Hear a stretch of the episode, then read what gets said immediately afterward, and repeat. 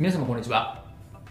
弁護士をしております。中野秀俊と申します。今日のテーマなんですけれども YouTube にカラオケ歌唱動画をアップするっていうのは OK なんでしょうか？というふうにテーマについてお話をしたいというふうに思います、まあ、結構カラオケの動画って YouTube で上がっていたりするんですけれどもこれってそもそもいいんでしたっけ？悪いんでしたっけ？みたいな話ですね、まあ、ちょっとこの音楽の仕様のところにも関わってくるかもしれないんですけどそこを今回はですねお話をしたいというふうに思います。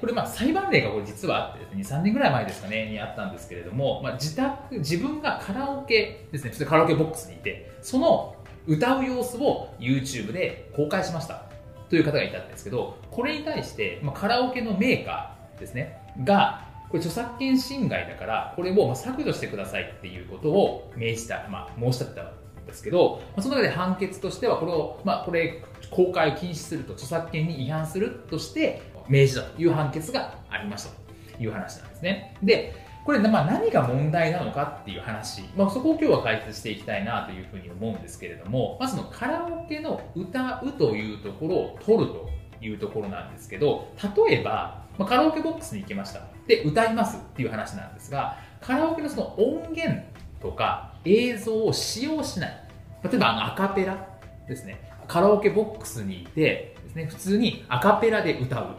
これを動画で、まあ、YouTube で流す。これはどうなんだ？歌ってみた動画。これは OK になるんですね。で、これは、あの、著作権的にはアウトなんですけど、音楽の使用のところでも解説した通り、ジャスラックと YouTube 側がですね、提携を契約をしていて、自分で演奏、まあ、自分で歌う、演奏する場合は楽曲使用して OK だよっていうふうにしてますと。いう話なので、まあ、そういうジャスラックの、管理曲と、まあ、YouTube 上でアップする場合についてでカラオケの音源とかを使用しない自分で歌うアカペラ動画については OK ですと。いう話なんですね。で何が NG かっていうとカラオケの音源とか映像を使用する場合これが著作権侵害になりますと。でいやいやと。今あなたはですよ解説したじゃないですかと。どういうことっていうとそのカラオケその YouTube と、えージャスラックが契約していて歌ってみた方がいいって言ったじゃないですかと。いう話なんですけど問題になるのはですねカラオケの音源と映像を使用するという話なんですね。でカラオケの音源と映像っていうのはあれはカラオケメーカーが作ってますですね。まあこれ当たり前じゃないかって話なんですけどそうですね。あの別にあの何かの曲を歌うってなった場合にあの音がガーンって流れると思うんですけどあれは元の楽曲をそのまま使ってるわけじゃなくてカラオケメーカーが加工をして作ってるわけです。で、カラオケメーカーは元の楽曲、まあ、ジャスラックとかと契約をしてお金を払って、あれを自分たちでまアレンジをして、で、流してるわけですよ。で、映像もそうですよね。あれはカラオケメーカーが独自に作ってですね、流してるわけです。で、そうすると、カラオケの音源とか映像っていうのは、カラオケメーカーに著作権があります。いう話なので、それを使ってしまうと、カラオケメーカーの著作権の侵害になります。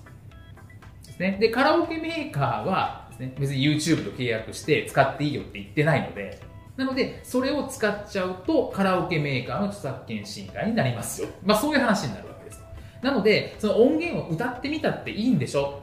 とかっていう話で、えー、歌って、ただ単にアカペラを使歌う分にはもちろんいいんですけれども、カラオケメーカーのその音源とか映像を使用しちゃうと、カラオケメーカーの権利を侵害してしまって、まあ、判決にもその公開停止だよってされちゃう例もあるので、そこは十分注意をしてくださいという話になります。なので結構 YouTuber の方々も最近は普通にあのカラオケのを映すんですけどで、普通に歌ってるところ、音源は使用しないでもアカペラで何点取るまで帰れませんみたいな。ところで、まあ、映像とかも使用しないで自分でアカペラで歌ってるって映像も多くなってるかな。それはこの著作権の問題が出てきてるので、まあ、そういうことをしてるのかなという話になってくるわけです。なのでこう権利問題って結構複雑だったりするので、まあ、結構こう注意が必要かなというふうに思います。